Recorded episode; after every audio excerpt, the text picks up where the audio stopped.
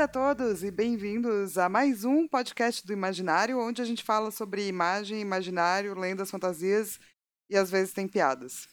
Às vezes. É, a gente está gravando por Discord, afinal, Coronga nos, nos assola. Então estamos cada um na sua casa, nas suas casas muito protegidos. Mas tenho comigo aqui uma galera, por favor, vamos pela ordem que está no próprio Discord. Quem é a primeira pessoa a se apresentar? Bruno. Sou eu? D desculpa. É, é ordem tá. alfabética. Tá, começando. Olá, ouvintes internautas. Meu nome é Bruno Isidro e desculpa. Olá, ouvintes. Aqui quem fala é o Dodô, também conhecido como Lucas. É uma boa noite. Se você está ouvindo isso de uma outra civilização que veio visitar a Terra depois que o corona assolou a todos nós, oi. Oi.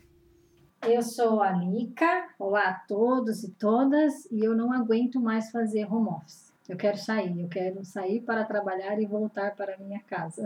E separar as coisas: espaço de trabalho, espaço da casa. É isso. Boa noite. Aqui é o Luiz Roveran.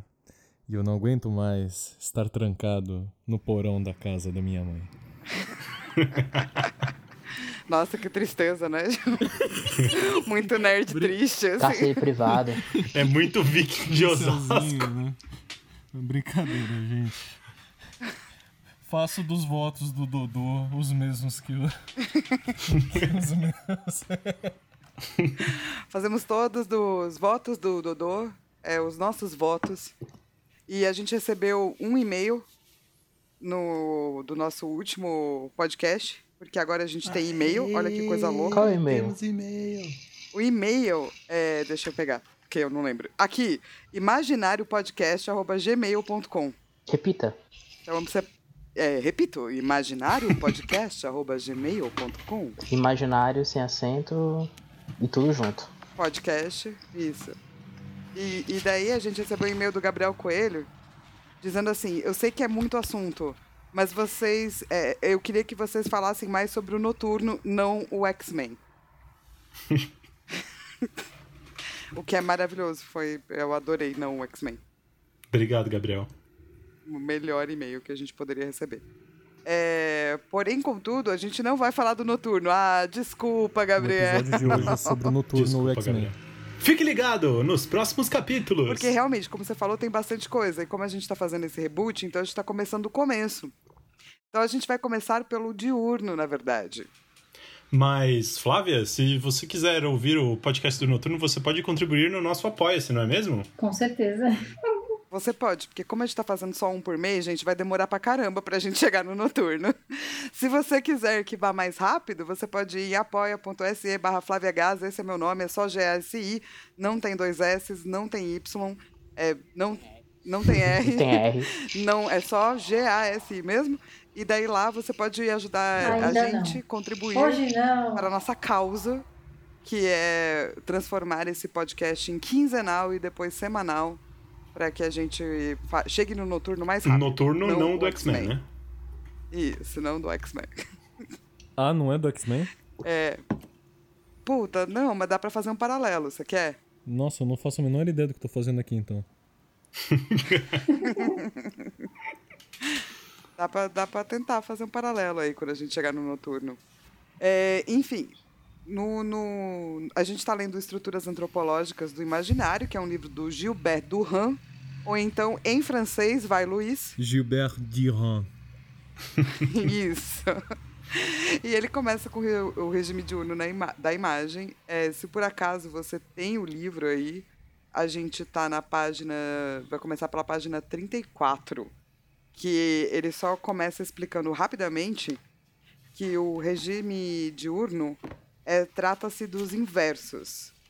É, é uma imagem que se define de maneira geral como um regime da antítese. Ou seja, é, é um regime binário, é um regime onde bem e mal existem, digamos assim. Vai. Essa vai a nossa deixa? Tá. É, vocês estão muito não, quietos. Não, é porque. É, é, volta, isso é, é, já foi o episódio anterior, certo?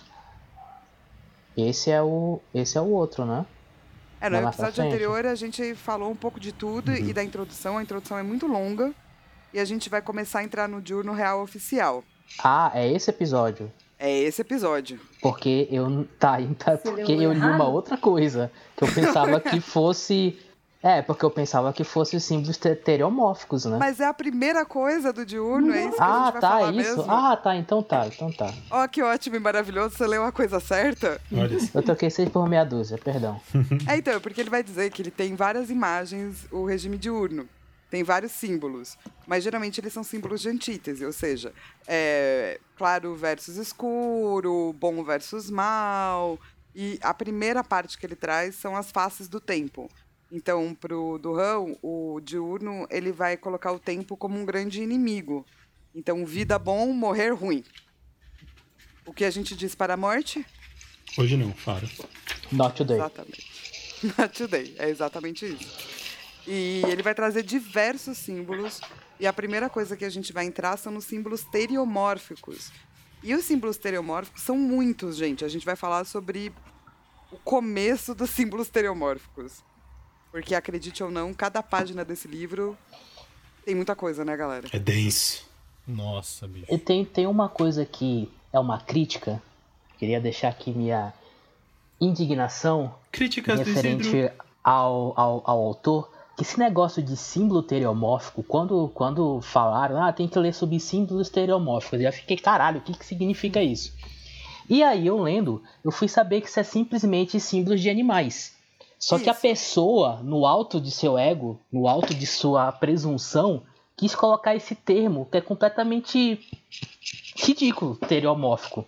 Então, em vez de Ridículo. é ridículo, porque é, é, é, é, é aquele. É uma coisa que eu, que, eu, que eu fico muito puto com coisas de academia em geral, isso é sério, que as pessoas gostam em, em academia usar esses termos muito mirabolantes que você poderia deixar muito, muito melhor explicado se você usasse algum sinônimo, por exemplo, teriomórfico, não, é, não precisa usar teriomórfico, mas pode usar animais. Então, é o símbolo dos animais. O que que os, o que que os animais significam nesse símbolo?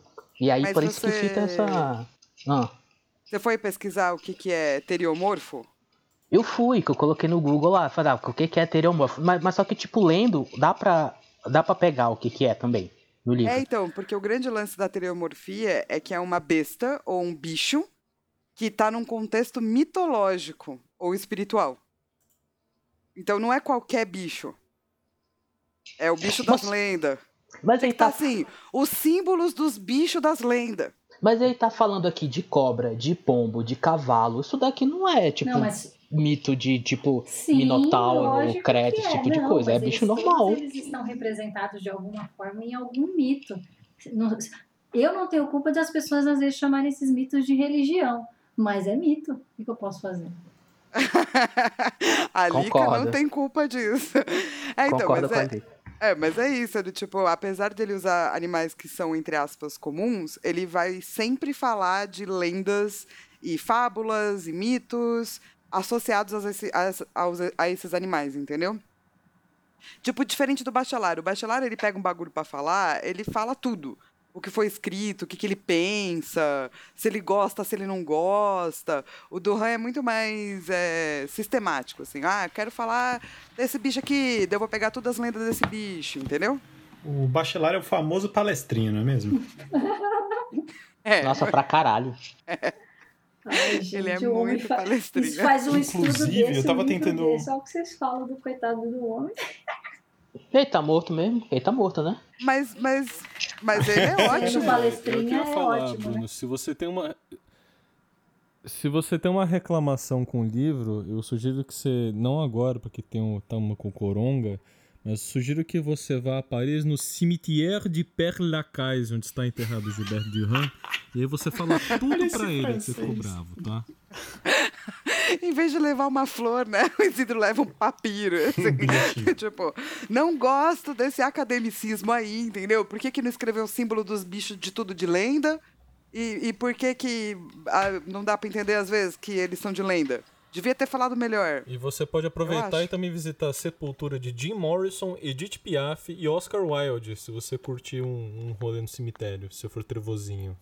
Claro. Um rolê gotiquinho. Tendo em vista que Paris vai sobreviver ao surto do coronavírus, assim como todos nós, né, meus amigos? Olha só, o cemitério vai sobreviver. O cemitério é certeza que vai estar lá. Eu tô muito, Nós eu não sei. eu tô muito, otimi... tô muito otimista com a sobrevivência dos habitantes do cemitério. eu também. Eu acho que esses são os únicos que a gente tem certeza que vão sobreviver. Ô, É. posso, posso fazer um comentário aqui, Rogerinho? Você quer abrir umas aspas? Pode abrir aspas. Eu gostaria, não, porque essa discussão que o Isidrinho aí puxou e a Lika trouxe também, Desculpa. tem, tem uma parte legal aqui do livro, na página 70, porque ele curte também, o Dilhan, ele curte fazer essa, algumas relações com linguis, linguística, né? Eu tenho que tomar cuidado que às vezes eu vou falar linguística, eu falo linguiça. E... Então, são coisas um pouco diferentes, eu acho. Exato. Mas só um pouco. Só um pouquinho. E aí tem uma hora que ele fala dos kurnais da Austrália, que eles têm duas palavras de para designar animais, que é o jiak, que é o animal em si, né? E o mukjak, que são os animais notáveis, os animais teriomórficos de contos e lendas. E isso é muito legal de se observar que a origem da palavra animal em uma outra cultura, ela tem essas duas vertentes e eu acho que ela também dialoga bastante com esse regime diurno, né? De um animal que tá ali se movimentando e um animal que é imaginado, digamos assim.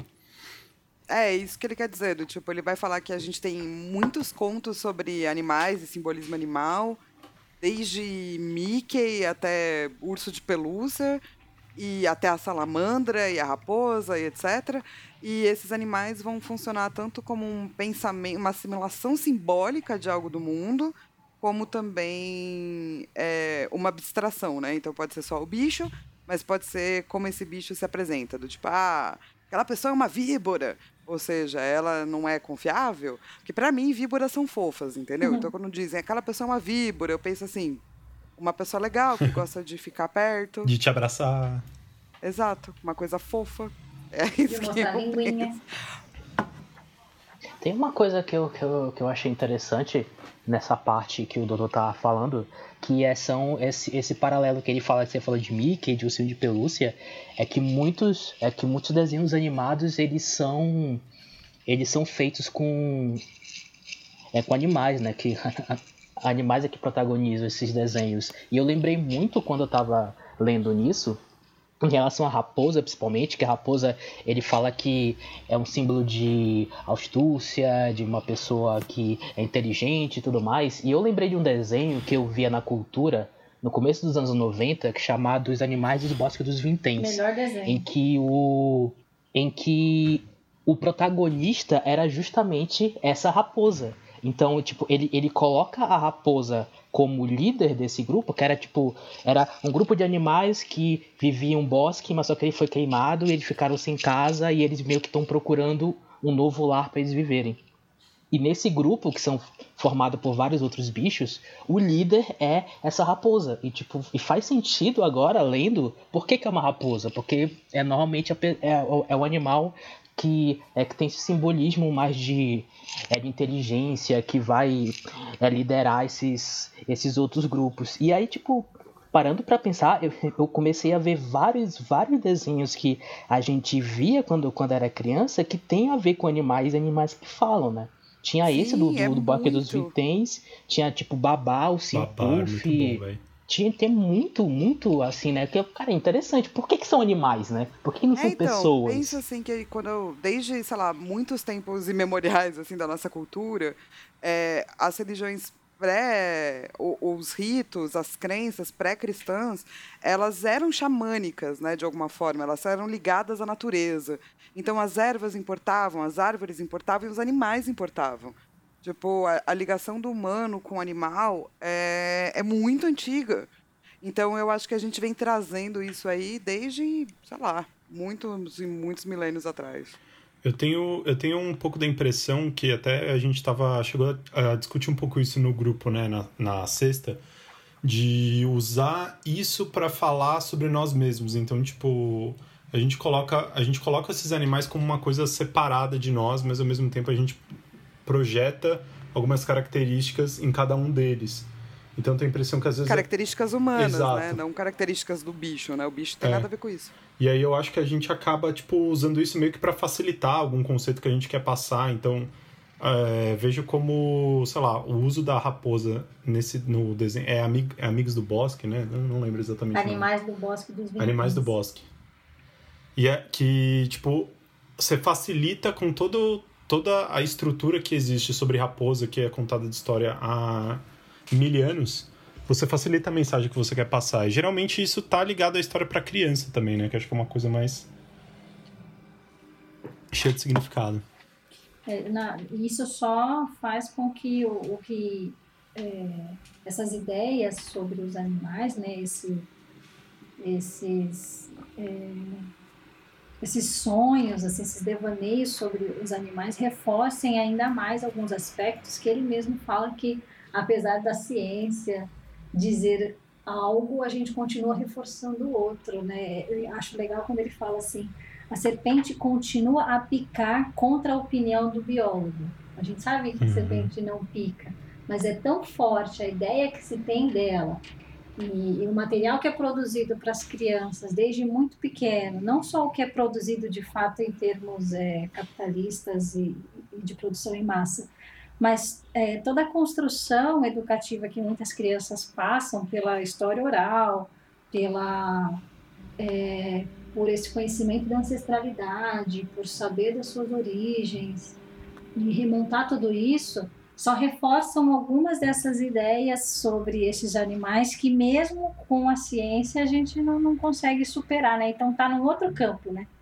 Tá num campo muito maior. Então, Lica, você você, como educador infantil e pai, ele fala né, que uhum. Piaget é, percebe que referenciam-se muito mais animais em sonhos infantis do que qualquer outra coisa. Isso, porque o, a fábula e o mundo da fantasia é, conversam muito mais, acessam muito mais a criança do que esse mundo das ideias, esse mundo sistematizado do adulto, né? é, esse mundo científico do adulto. Porque a criança não tem estruturas é, cognitivas para entender é, é, a ciência do jeito com que a gente constrói. Então ela, ela se ela consegue fazer leituras de mundo muito mais desprendidas desse rigor científico, né? Não é que ela nunca vai acreditar nisso. Aos poucos o pensamento abstrato que vai se configurar lá pelos 13, 14 anos, vai se estabilizar nessa idade, quando ele finca no cérebro, aí fica mais fácil dela entender muitas coisas extremamente abstratas. Mas as crianças, especialmente muito pequenininhas, né, na, na, na primeira infância, elas se apegam muito à fantasia, porque é a forma que elas têm de ler a realidade, né, de explicar essa realidade, de entender. E os animais estão muito presentes é, nas narrativas, porque facilita esse acesso. É o bichinho de estimação, é a fábula, é, é a Disney produzindo bicho atrás de bicho para essas crianças curtirem. E eu acho que a Sim. gente retoma um pouco é, essa, essa ideia infantil, esse, esse é como se fosse um rastro de, de, dessa, dessa ligação com os animais quando você tem um Baby Yoda, assim, por exemplo. É, a, arrancando os corações dos adultos e não é nem gente, nem animal, e você não sabe explicar o que é, porque é outra raça, mas eu acho que nos aproxima disso que era muito infantil de, de, de entender o mundo, explicar o mundo por meio da fantasia. É, então, eu acho que só vale a pena comentar que, como a gente está no regime diurno da imagem, a gente não vai tratar aqui de fábulas ou de animais ou que tenham necessariamente a ver com contemplação, com intimidade.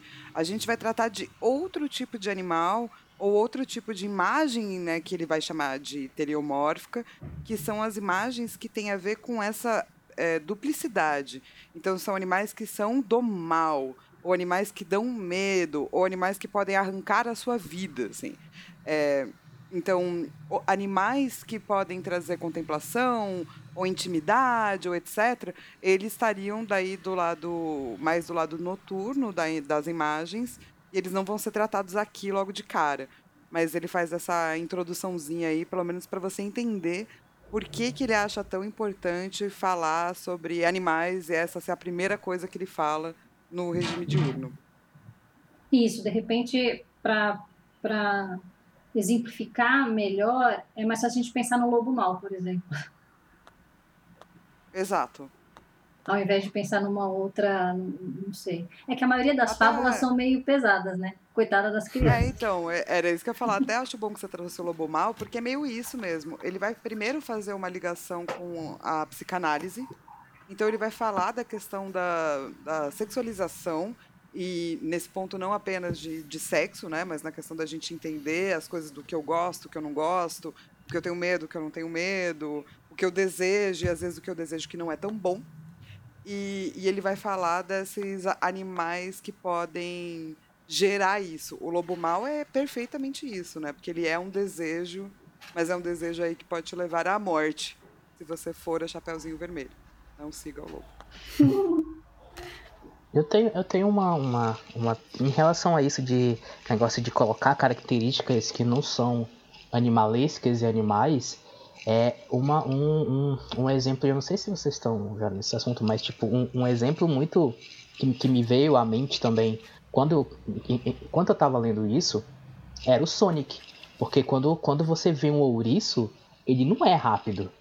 Mas no jogo eles colocaram ele para poder ser um, um, personagem super rápido. Eu acho que é porque ele, ele, ele vira uma bola também, e aí, tipo, dá a entender. E isso meio que é, se é, se voltou hoje em dia. Tanto que quando a gente vê nas redes sociais, quando coloca alguma coisa com ouriço, sempre é remetendo alguma coisa de Sonic. Ou são, ou são os anéis, ou é ele andando e pegando os anéis é, pela, pela casa. Então é engraçado como essa, essa imagem ela volta também, né? Ela se volta pro, pro, pro animal. Ah, sim, eu acho que é uma das primeiras coisas que ele fala que é muito importante, que ele quer falar sobre esse esquema do animado é que para ele, quando a gente pensa num animal, a gente já pensa em algum tipo de movimento. Então, Isso, movimento, é. É, a cobra, ela é, é, traiçoeira porque ela desliza e ninguém vê, sabe? O cavalo, ele é muito rápido. Então, ele diz que toda vez que a gente lembra de um animal selvagem, a gente vai associar isso a movimento. Até aí, beleza? Por isso, gente, eu só, eu só quero vai falar só mais uma claro. observação em relação à cobra, porque ela desliza e, e, normalmente vilões é que são representados como cobra, como Orochimaru na grande obra é, ah. nipônica chamada Naruto. Só isso. Não, Naruto não. Tava demorando. Já foi citado. né? deixa, já né? foi, já foi citado Naruto nesse podcast. O, o meu trabalho aqui está feito. Cara, inclusive rolou Bruno, foi, foi um prazer muito grande ter você no único episódio que você participou do podcast Pra falar sobre Naruto. Não, não, falar sobre Orochimaru, que é diferente. Tem nada a ver com Naruto. Nada a ver. É só uma, é só uma pessoa que meio que vira cobra e ele, ele muda de pele. Tem várias. Nossa, dá pra poder fazer uma análise imaginária do Orochimaru, ó. Ó, perfeito. Ah, mas, isso, mas é legal. Ah, não é, não é de todo ruim você falar isso, porque tem vários, né? Tem Valdemort também, tem uma galera. É, é, sim. O, cobra. O cara lá que não tem nariz. É mesmo, é mesmo, né? O Snape, assim, né? É, queria que fazer uma mini aspa só para dizer que hoje eu tava sofrendo bullying no nosso grupo, porque uma pessoa disse que se inspirava em mim e no Naruto. Eu não sei se vocês claro. perceberam, mas eu não gosto de Naruto. e no meio desses dois tinha uma outra figura também que tem super a ver com você e com o Naruto, que é a Monja Coen. Tudo a ver. Um abraço pra Monja Quem é esse cara? Rolê é, aleatório, é, né, velho? Quem é esse cara? Não sei quem é. É uma mina. Naruto? Não, eu sei. Eu acho que eu sei um pouco. A, a, Zen, a Monja Zen, que tem um, um, um, centro no Pacaembu. Que tem uns ah, livros é? com, ah. com o Leandro Carnal. Isso. Ah, peraí, peraí. Isso é um, é um, é um personagem típico para quem mora em São Paulo que conhece. É uma monja. Não, é uma monja de verdade. Ah, tá. O monge não existe só no Naruto, Bruno. E ele tá achando não, que é diabo, o monge, sabe? Não sei. O melhor foi que, tipo, depois que a gente falou que é o personagem de verdade, o Bruno ficou, ah, tá, tipo, muito decepcionado. Assim, ele queria Pô, que fosse o personagem. Eu achei que eu ia poder jogar de monge. É, Tá, posso ir pra frente, Pode. gente? Vai. A gente vai continuar falando sobre monges e Naruto. Tá bom. É, Pelo amor de O Deus. que eu acho interessante, que eu acho que também serve muito pra esse momento da que a gente tá vivendo na, na vida do universo e tudo mais, é que o Duran vai colocar que uma das primeiras manifestações da, da teriomorfia pro regime diurno é o formigamento. É, ele, ele vai falar que ele conservamos é, do formigamento apenas ao esquema da agitação, do fervilhar. E que vai ter inúmeras obras que vão ligar diretamente o formigamento da formiga ao fervilhar da larva. Então, que esse é um esquema meio pejorativo, que, tá ali, que diz que pra gente que todo inseto pode ser um verme ou pode ser uma lava. Eu acho que esse esquema de agitação é muito interessante, porque quando a gente tá num momento de angústia, tipo agora, assim, a primeira coisa que a gente pensa é nesse fervilhar, saca? Quando as pessoas começaram a ser super preconceituosas com asiáticos, era usando exatamente esse tipo de imagem. Quando a gente fala de praga do Egito, a gente usa essa imagem, saca? É acho imagem de quem, desculpa? Do fervilhar, da, Ah. sabe? Tipo, muitas larvas juntas, assim. Aham. E se você viu aquele filme O que Fazemos nas Sombras, em vez de você estar comendo espaguete, você está comendo vários vermes, saca? Uhum, sim, sim. É essa imagem, assim, que é uma imagem bem pejorativa, bem ruinzinha, assim. É, vocês conseguem lembrar de mais lugares com essa imagem? De que de fervilhar? Isso. Aí eu penso, na verdade, a associação do inseto com algo negativo, né? Com algo ruim, com algo nojento. É, na verdade, eu não pensei no fervilhar desse negócio da, da- um monte de verme, um monte de larva, sei lá, saindo de um morto, por exemplo. Porque você, de certa forma, associa os vermes ao, à, à decomposição e à morte. E no diurno, morte negativa, então ruim, né? Então, vermes são ruins, são ruins. Mas eu pensei mais nessa, né, nessa ideia que a gente tem de achar os insetos, num geral, nojentos, sendo que existem insetos que são muito limpos, até entre aspas, sabe? Muito asseados, assim. Os Uhum. caras não vão tomar banho, né? Mas dentro da- do universo deles, eles, eles são muito asseados. É, e a gente está sempre é, atribuindo é, qualidades muito negativas, né? No geral, aos insetos, que tudo é verme, tudo é nojento, enfim. Eles são, eles são os bichos escrotos que saem dos esgotos. Exatamente isso. Mas é verdade, é muito isso. E ele vai dizer que nossos primeiros medos estão ligados a esse tipo de fervilhar, esse tipo de é, esquema de animação, que é uma animação meio ruim, assim, que dá aquele arco por dentro, sabe? Eu não sei se se encaixa exatamente nisso, mas eu acho que tem uma relação desse fervilhar com principalmente essa característica de antítese do diurno, que é essa questão do corromper. Sempre que você tem alguma algum personagem que é tipo retratado como herói, como uma, uma coisa bem de bem da figura do bem, da figura da luz contra as trevas, quando ele toma alguma ação de tipo, por exemplo, fico pensando no tem o Homem-Aranha quando ele, ele tá com aquela roupa de simbionte. É sempre. A estética é sempre uma coisinha pequena que vai aos poucos tomando conta de tudo, assim, saca? É mesmo. Uhum. Eu penso muito no Fervilhar nesse sentido. Tem, é, da- da- tem acho que. Eu não lembro qual dos jogos do Prince of Persia que ele tá meio também tomando. Tipo, tem, tem aquela figura lá do agente do tempo, né? Que é aquele bicho do Acho tempo. que é o Two Warrior Thrones. Within, não é? Eu, é, É, Water Within. Isso, Water é isso aí. Water Within. E aí também, conforme ele vai ficando mais marcado pelo por, por esse negócio, o corpo dele vai tomando pouco aos poucos. E é, e é sempre a noção estética, é sempre isso.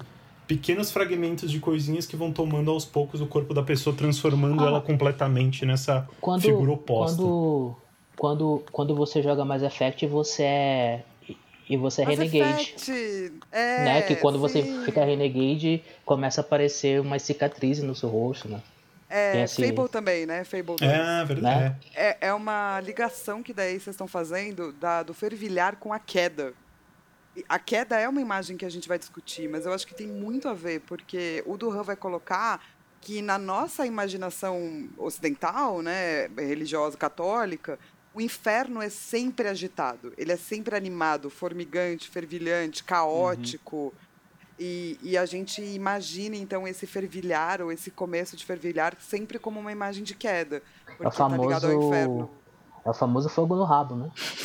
Isso, fogo na raba. Ai, caralho. É, eu não sei se vocês viram a animação do Dantes Inferno, não a não o game, a animação. Hum, não. Não. É Não, muito também. boa a animação. É muito legal. Mas é baseada ela- no jogo? Ela é baseada no Inferno de Dante e no jogo. Mesmo. Ah, tá. E, e ela é- mostra, eu acho, de, de um jeito, tipo, como seria esse inferno caótico, saca? Então, tudo que traz um pouco de caos para nossa vida, a gente vê como uma imagem de fervilhar. Então, você está angustiado, você não pode sair de casa e você sente que por dentro você está fervilhando, sabe? Então, é- esse movimento que você não controla é, é o que pega na questão da ateriomorfia em, em especial, porque ele é um movimento de morte, né? Se você não pode controlar e não pode viver sua vida com isso, então o inverso disso, pela lógica do regime diurno, seria é, morte. Então você tem, sei lá, vida feliz ou caos, morte e inferno, saca? In- Inclusive tem uma Tá passagem. fácil, né? Assim, ou um ou outro. Inclusive tem uma passagem no Inferno de Dante que, que me lembrou bastante a sua fala, que são, eu não lembro quais que são as pessoas que estão sendo punidas, mas elas são transformadas em árvores, né? Então elas são estáticas e quem habita essa floresta de pessoas estáticas são arpias que pousam, né? E, e, e arrancam parte da, da árvore e tal, né? Que são seres extremamente móveis contra a imobilidade de quem tá morto ali sendo punido, né? Sim, eu acho que vai ter muita, muita coisa a ver. Tipo, como é que era o nome do. Tem, tem vários filmes, mas eu acho que é no Pet Cemetery, saca? Que você começa a ver larvas dentro das pessoas. Ou então vários filmes de terror, Hum. onde são pequenas agitações que demonstram que a pessoa está tomada por algo maligno. Ah, O Stranger Things que saiu o, terceiro, né? Que que a Eleven pega um bicho geográfico gigantesco lá do do, do, do Mind Flayer. Bicho geográfico gigantesco. ah, Luiz. que, que lá é foda, bicho. Não, tem que tomar cuidado com o bicho geográfico. É, não pode andar descalço na praia, senão você fica com um bicho de 15 centímetros na tua perna. Um Demogorgon, né? Um Demogorgon. É, então, mas é isso, né? Tem um monte de, de imagens que são tipo bichos que andam dentro da gente. Não, e Flá, você tava jogado. falando. Você tava falando mais cedo, né, dessa agonia aí de em tempos de quarentena e tal.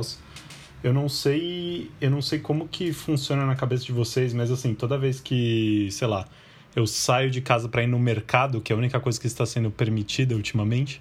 Tipo, eu fico imaginando, mano, caiu alguma coisa no chão, eu fico imaginando centenas de milhares de coroninhas vírus povoando isso. Então isso cria uma.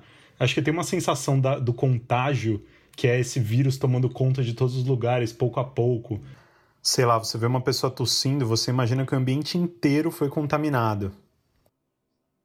Cara, eu não sei se você sabe, mas a diferença do corona para outros vírus gripais, assim, é que outros vírus eles têm algumas é, facetas que deixam com que eles se prendam, né, às nossas células. O corona tem um bilhão dessas. Então ele é meio tipo uma. é, mesmo quando ele é desenhado quietinho, ele é uma coisa muito agitada, porque ele tem milhões de tentáculozinhos, sabe? Sim. É, então, eu acho. E acho que também dá. Quem jogou o famoso joguinho de celular Plague Inc. também essa mesma sensação, né, de contaminação, que você vai. Você vê o vírus crescendo e vai de pouquinho em pouquinho tomando conta do planeta inteiro. Então acho que essa agitação corresponde bastante com esse pânico, essa sensação de uma ameaça invisível que é impossível de ser evitada, saca? Mas tamo aí, né? Fica em casa aí, quem sabe a gente não dá uma É, controlada é, pensando nesses- nessa, nesse caos. nesse paralelo que você fez, Dudu, com relação à, agitação do vírus e tal, se você for pensar dentro do nosso corpo, essa agitação também está acontecendo. É, dos anticorpos tentando Sim. defender o corpo, e em especial o coronavírus, fazendo com que os nossos anticorpos comecem a nos atacar é, enlouquecidamente, que é o que ele faz. ele começa, é, é ele é tão forte dentro do organismo que o, quando o nosso corpo vai se defender, ele não consegue diferenciar o que é célula, é, que é uma célula saudável da que não está saudável. Então ele começa a matar todas elas. Por isso que existem lesões no pulmão que são irreversíveis quando você é, passa por um quadro de coronavírus, um quadro, né, é, desde os mais simples até os mais graves, porque ele está mesmo te destruindo por dentro. Então é uma agitação até na, na, reação do corpo, né? A gente pode estar prostrado, mas por dentro do nosso corpo é o caos. Cara, eu fiquei até emocionado Cara, agora. Tem uma passagem. Oi? Fiquei até emocionado agora. Você se emocionou? Nossa, mano, ela falou, profundo, a gente tá né? prostrado, né? mas por dentro é o caos. Porra, bicho. Mas tem muita gente que tenta, tipo, ficar se limpando e tem nojo de a, dela mesma internamente, saca? Sim. Tem gente. Por isso que acabou o papel higiênico, gente. é, é, os caras estão tentando fazer essa associação assim de, de, de um excesso de limpeza Sim. e desse nojo advindo desse desconhecido e desse vírus para a pessoa, a pessoa comprar tanto papel higiênico, porque não tem explicação lógica. É, a Lika acabou de descobrir, é, revelar porque que as pessoas correm para comprar papel higiênico Isso. ao menor sinal de problema. de problema. A Organização Mundial da Saúde quer saber sua localização. não, eu tô com papel higiênico suficiente aqui. Não, não roubei de ninguém. Teve uma Teve uma parada também que, que eu acho que a gente consegue associar, já que a gente está falando de uma doença, né? É, eu fiquei pensando muito nas doenças de ordem mental e, e psicológica que decorrem né, da nossa situação. E eu acho muito interessante que ele usa a palavra formigamento especificamente logo antes de, logo depois que ele dele falar assim: que o aparecimento da animalidade na consciência é, portanto, sintoma de uma depressão da pessoa até os limites da ansiedade. E quando ele fala de formigamento, eu penso muito no sintoma físico da ansiedade também, que envolve formigamento. Não sei se eu estou viajando muito assim, mas. Não, não, eu acho esse que. Esse formigamento pode angústia... ser uma sensação mesmo, né? É, a angústia fica tão grande, tão grande, que no corpo a pessoa sente formigamento, né? Mó barato. é, realmente, é mó barato. Tudo que a gente quer é sentir formigamento de ansiedade. Gostou né? demais. Ah, beleza. é, dá um grauzinho e tal. É, na página 74 tinha duas frases que eu queria trazer, assim. Uma é que ele está falando desse livro do Vitor Hugo, chamado Apocalipse, que fala sobre as pragas do Egito, e tem esse personagem chamado Balduin, e ele fala que todo verme é uma imagem terrificante muito frequente em Hugo, na qual Balduin quer ver um monstro fálico.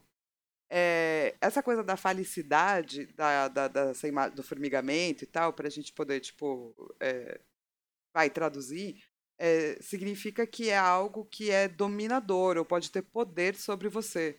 Eu acho que esse é o grande esquema do primeiro medo.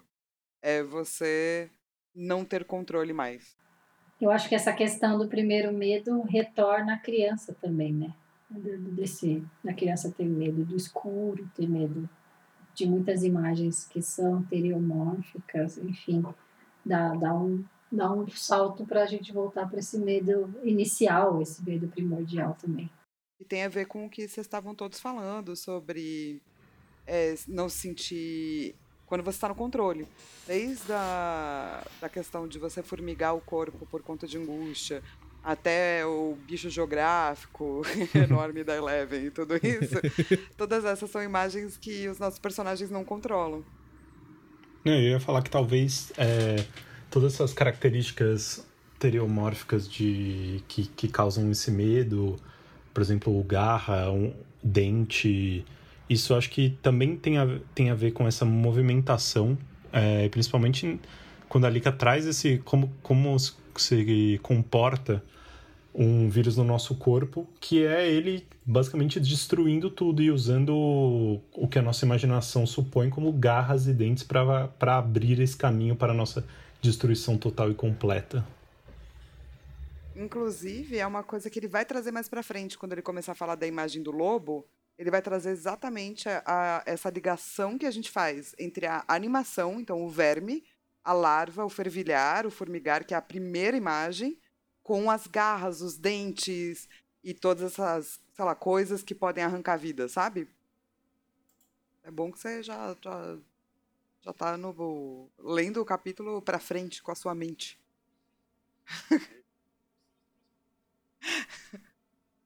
Exatamente. E a segunda que eu queria trazer, é, também na mesma página 74, é essa repugnância primitiva diante da agitação racionaliza-se na variante do esquema da animação, que o arquétipo do caos constitui. Ou seja, é, toda vez que a gente não tem controle, não está tudo bonitinho, certinho, etc., existe um pouco de caos. E essa animação, essa agitação, vai parar de ser uma animação bonita então, quantas vezes a gente usa essa imagem de algo fofo e legal e bonitinho que vai se transformando numa imagem de terror? É tipo isso, assim. É por isso que menininhas em filme de terror dão tanto medo. Tá. É o medo, é o medo do que tá dentro dessa menininha na True, né? É, o medo que essa agitação comece como uma pequena agitação e a hora que você vai ver, vira tipo fugir do controle, né? Acho que tem bastante, parece que tem bastante a ver com essa, essa questão do eu não consigo controlar esses milhares de movimentos que estão acontecendo aqui. Tipo Carrie é estranha. Acho que é Carrie é estranha porque, porque ah, é porque ela vai desenvolvendo aos poucos, né, os poderes. É, é isso, isso. Tem toda uma história, né, de, de, de abusos e tal. Mas é, chega uma hora que o negócio sai do controle, né? Ela é a menininha tal que de repente o negócio explode dentro dela. Exato, o que leva a gente a esse a essa imagem de como a gente consegue ligar o fervilhar e o formigamento com uma questão da violência. E é uma violência muito grande, muito explosiva e muito rápida. Então a gente está vendo várias partes do diurno, assim, que é tipo a rapidez, é, a violência, o medo, essa agitação que você não controla. Então, é, também a gente ter a necessidade de estar tá sempre sob controle. Eu acho muito legal que ele pega um exemplo das artes plásticas para falar disso também. É, que ele usa dois pintores da Renascença flamenga, né? Que é o, o Bosch e o Bruegel. Você vai pegar os quadros desses caras, eu recomendo olhar o Jardim das Delícias Terrenas do Bosch. É sempre assim, uma coisa de um movimento muito grande, de uma coisa animalesca, assim, de mistura de cabeça de humano com com, com corpo de animal, vice-versa. E sempre tem uma violência muito grande aliada a uma sexualização bizarríssima, assim, né? Então, acho que é um exemplo muito bom que ele trouxe também na... Ele foi muito feliz de trazer isso aí no, no livro. Cara, e se você não. Você está escutando isso no Spotify, lá no nosso site joy.flaviagase.com.br, é, o Dodô vai subir essas imagens, né, Dodô? Exatamente. Já tô até aqui deixando na referência. para você poder ver enquanto você está escutando ou ver depois, só para você entender mais ou menos aí é, quais são essas imagens e por que, que elas são tão importantes. É, vocês querem falar mais alguma coisa? Vocês acham que deu para entender?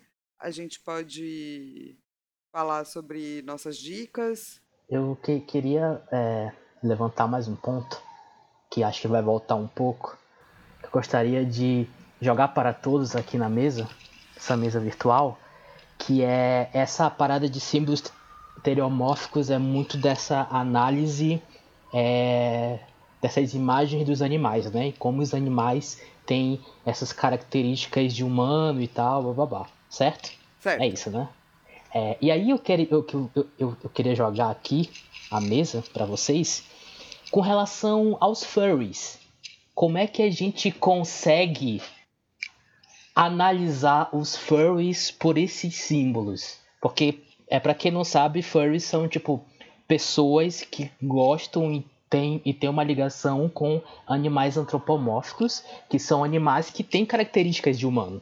Justamente isso tudo que a gente estava tá, falando no começo, de que tem muitos desenhos e muitas figuras que quando nós somos crianças nos afeiçoamos a elas por terem por serem animais com características humanas é, e aí tem os furries né que normalmente eles eles até se vestem como como como esses animais eles criam esses personagens que são animais com essas características humanas. E aí eu tava querendo jogar aqui, é, deixar essa, essa, essa questão até para quem tá ouvindo, sobre os furries. Como é que a gente consegue analisar, fazer uma, uma análise, como é que é esse imaginário dos furries é, em, em, relação a esses, esses símbolos estereomórficos que a gente viu hoje. Alguém quer começar, gente? É, quem que vai arriscar assim. começar essa análise? A Flávia Não, é, no, no, no, primeiro momento, quando você falou isso, eu não vi relação. Assim, eu não conheço nada dessa cultura, tá? Mas do que. Hum. Fala a verdade, não, é, Fala a verdade. Nada, gente, nada. Nunca assisti nada. Deveria até, acho que depois dessa pergunta eu posso até tentar entender. Pô, nem um furryzinho, Pela você ciência. viu? Nunca teve curiosidade. Nada. Só é porque eu não, não consigo encaixar essa relação no teriomórfico, necessariamente falando, sabe? Eu não sei, eu não sei se tem alguma representação de teriomorfia desse animal sendo bem contra o mal, algo que extrapola a percepção que a gente já tem das pessoas, entendeu? Porque poderiam ser pessoas boas e más, ou só são animais bons e maus. Entendeu? Nesse ponto eu, tô, eu, concordo. Não pode falar. É que eu tô tentando fazer. Não, só para terminar, eu tô tentando fazer uma relação direta assim, entre isso. O que pode ser que não seja o ideal. Pode ser que a gente tenha que fazer uma coisa mais aprofundada que eu não tenho elementos para. Não consigo opinar. A Lika, depois que ela for lá nos no sites de é, pornô e ver furries, ela retorna. Não, ó, ó, calma. isso, isso, isso, isso, isso, isso é um pouco de preconceito que furries não necessariamente quer dizer só pornografia. É, Pode tem, ser só tem toda uma cultura é, é, tem toda uma cultura de principalmente é, de, de pessoas que são furries é, que são pessoas que têm autismo e eles, e eles conseguem se identificar mais com esses, é, esses, esses personagens é, que são que são antropomórficos, né? E principalmente tipo Sonic, tem muita gente que gosta gosta de Sonic que é furry, porque tem o Tails, tem o Sonic, tem o, tem o Knuckles. Então tem todos esses personagens que normalmente têm pelos, né? É por isso que vem a palavra furries, né? Porque, porque eles têm pelos e que tem essa associação também. E até no, no, no, no mundo dos, dos jogos eletrônicos estilo videogame, tem um, tem um, tem um jogador profissional que ele é bem conhecido pela comunidade uhum. de Mortal Kombat de, e de Dragon Ball Fighters, que é o, é, que é o Sonic Fox, que ele, ele, ele se veste com a forçona dele, que é a forçona é meio que a personalidade furry que eles têm. Então ele, ele se veste nesses. É, nesses.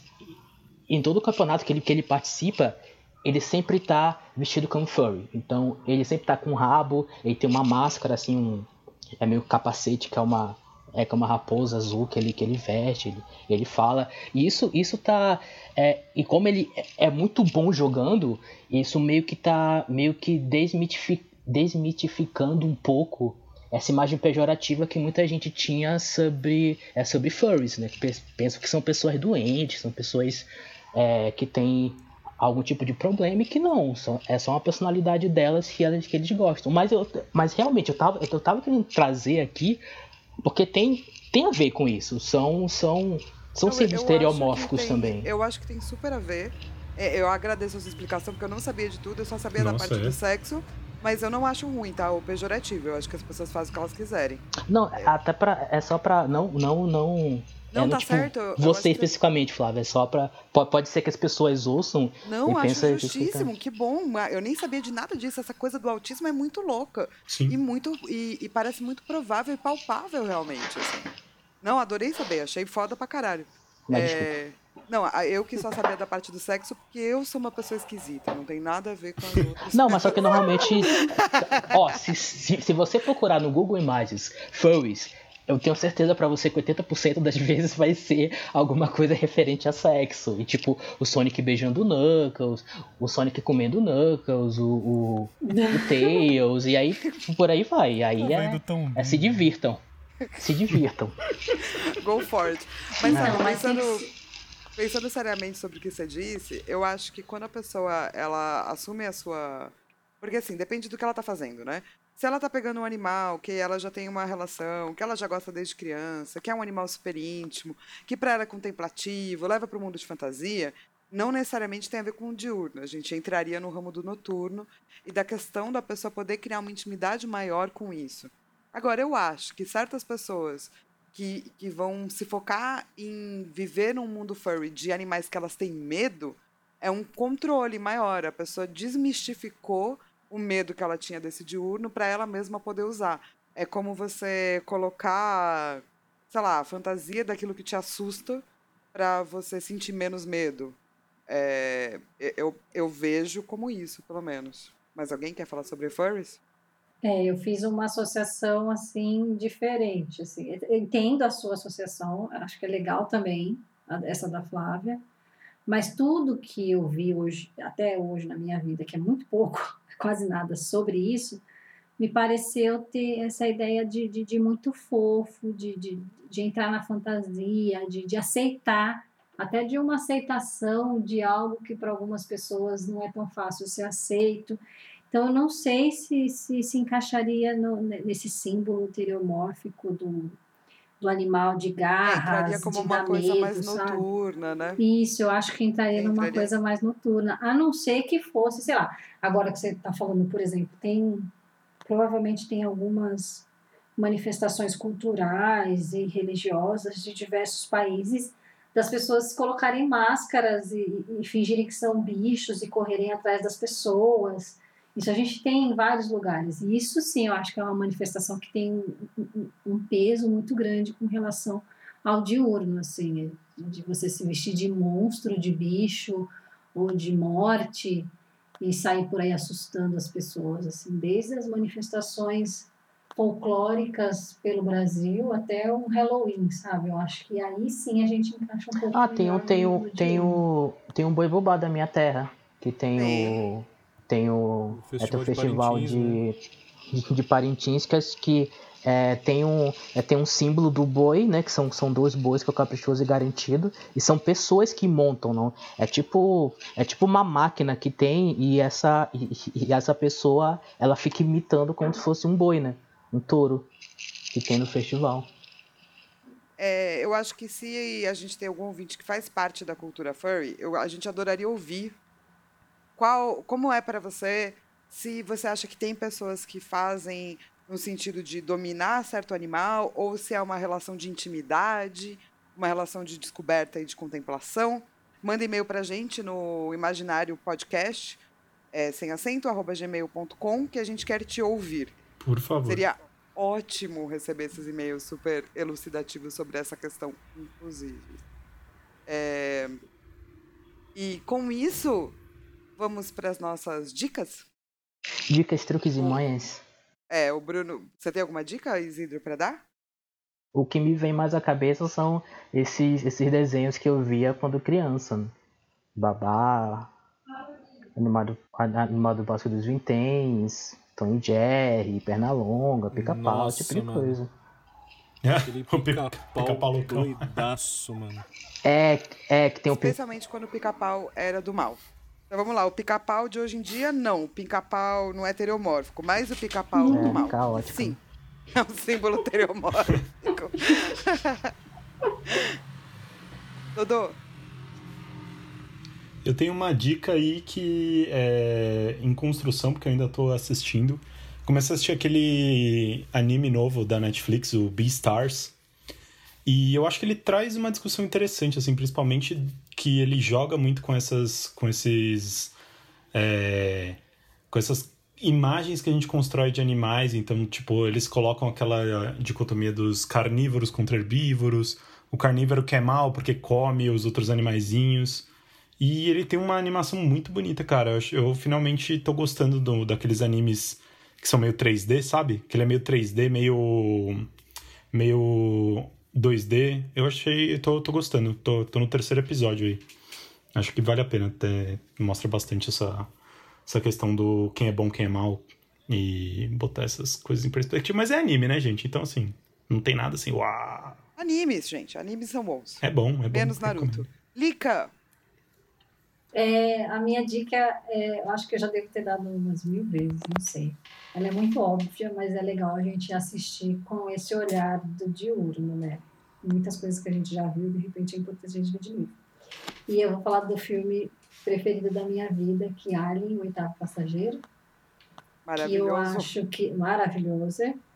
E eu acho que fala muito sobre. Eu acho que todos os extraterrestres que são colocados nesse, é, nesse lugar de, de ameaça, eles são teriomórficos, né? Eles têm características animalescas que dão muito medo e é uma oposição direta assim do bem contra o mal assim do, do desconhecido contra o conhecido do, do, do, do dia e da noite do, da ordem do caos e Alien mostra muito isso, né? Eu acho que por isso que ele o é Alien é a própria agitação, né? O É, Alien eu é, a assim, própria agitação. em todos os sentidos, né? De- é, desde quando ele é adulto até quando ele até no, na- no desenvolvimento de, da vida do xenomorfo, né? Quando ele entra na pessoa, na larva, como larva ele entra dentro da pessoa e para ele nascer, que ele eclode no peito da pessoa e fica aquela é, é um verdadeiro parto aquilo, né? Então é, é incrível, é incrível. É, a minha dica é esquisita, mas eu acho que tem muito a ver com a questão da agitação e da tomada da larva, para a gente começar a entender como ela, ela como metáfora. É um mangá chamado Uzumaki, Nossa, isso é foda. Nossa. um cara é chamado brabo. Shinju, é, Shunji Ito. E é- Junji. É, é um mangá de terror. E tem essa cidadezinha que vai ser amaldiçoada. E esses seres que vão tomar as pessoas, eles são espirais. Então, eles não são necessariamente animais.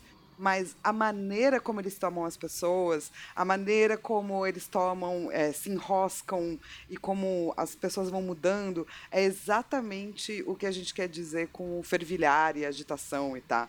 E é tipo um mega clássico, assim, que se você nunca leu, eu te sugiro para ler. Eu acho que ele. A última versão do Brasil, ela é da Devir, eu acho. Ô. Deixa eu ver. Ô, Flá, achei muito legal essa dica, porque eu acho que essa. ah, Tipo, essa representação gráfica da espiral, ela é, sei lá, uma das, uma das coisas mais paradas que representam o movimento, assim, que tem, saca? É, É. muito bom. É verdade. E é um baita mangá legal. Não é? É exatamente isso que eu tava pensando. Sim. Saiu pela Devir, gente, no Brasil, então já tem. é, você pode é, comprar e ler online na sua casa. Super recomendo. Luiz, você quer dar a sua? Eu, eu queria complementar a sua dica e eu, eu vou dar outra, mas só comentar, não é necessariamente um- uma recomendação, mas a sua dica me lembrou muito um conto de um autor japonês chamado Ryunosuke Akutagawa, que foi um cara que ele, ele sofria muito assim de, de ansiedade, de, de, de transtornos psicológicos, assim, era uma coisa corrente assim na família dele. E tem um conto meio autobiográfico que se chama justamente Rodas Dentadas. Que ele falando que quando ele tinha as crises dele, ele via rodas dentadas, via engrenagens rodando por tudo quanto é canto, assim, me lembrou muito esse lance da Caralho. espiral. Mas a minha, a minha dica, na verdade, é um disco de um, um dos expoentes assim da, da vanguarda paulista daqui de São Paulo. É, da vanguarda paulista de São Paulo é complicado. É, que é o Clara Crocodilo, do Arrigo Barnabé. É, para quem não conhece, assim, o, o Arrigo ele é um dos caras assim que trouxe o lance da música é, dodecafônica, atonal, né, que foge do, do sistema que a gente conhece mais da música pop, para um universo da música popular. E é uma música que é muito rítmica, muito viva, né? E ele cria uns personagens nesse disco que são super grotescos e animalescos, né? Inclusive o cara que leva a, que dá o nome, né, ao disco e também tem uma música chamada Clara Crocodilo, né? Então é um disco muito narrativo e bem maluquinho, assim, acho que é interessante. Cara, que legal, eu adorei as dicas, porque elas são totalmente diferentes uma Total. da- das outras. Tem uma coisa que eu, que eu, que eu, que eu lembrei aqui, Flávia, também. E o Kafka? Total. O ah, Kafka? sim, a metamorfose. Com certeza. Ele, ele, ele entra, ele vale nesse. acho que- nesse Eu nessa acho que sim, a mosca também, né? Todos esses. Pô, a mosca, o filme. A, caralho, a- aquilo dali é, é grotesco e dá aquele formigar, né? Que é bem. Aquelas cenas do, do carinha se transformando na mosca. Vários é, traumas de se criança. é, se tivesse uma adaptação do, do, do Metamorfose como foi feito a mosca, eu acho que a gente sentiria a mesma coisa, assim. Pelo madrugada. Então, eu acho que eu acho que assim. É, gente, não se esqueçam de é, conferir o site joy.flaviagases.com.br, que tem as imagens e todos os links para você dar uma olhada. Não se esqueçam de entrar no nosso apoia-se, apoia.se barra flaviagases. Se você não puder doar uma moeda, é, divulgue, por favor. E pode mandar e-mail pra gente no imaginariopodcast.gmail.com. Semana que vem a gente volta com a imagem. Semana que não, vem? Mês que vem, desculpa, adoraria que fosse semana que vem, mas não é. Dó. Oi? É, doa lá, Oi, doa doa lá lá. que, que pode ser. É, mês que vem a gente volta com a imagem do cavalo. Eita. Vamos falar de ceia de Pegasus? Não, Droga. Vamos, vamos falar de. podemos, podemos, podemos. Não, o, o, Mas nós vamos falar de. não, o Isidro vai procurar alguém no Naruto que tem cavalo, gente. Já se antecipa e não permite. Não, eu- ia falar. É, daquele meme muito, muito bom que é Percebes, Ivaí, a petulância do cavalo. Muito bom. Cara, talvez a gente consiga entrar em cavalos e outros símbolos bovinos.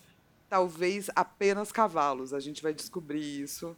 A gente vai entrar em cavalo e touro, cavalo e minotauro no mês que vem, ou se apenas cavalos. Mas com certeza as cenas do próximo capítulo tem aí uns cavalos. Perceba, Uhul. Evair, que teremos cavalos. é isso, gente. Bora dar tchau? Vamos. Tchau, gente. Desculpa. Tchau. a próxima. Beijo. Tchau, povo. Até mês Lava que mão. vem. É, fica em casa. Usa luva.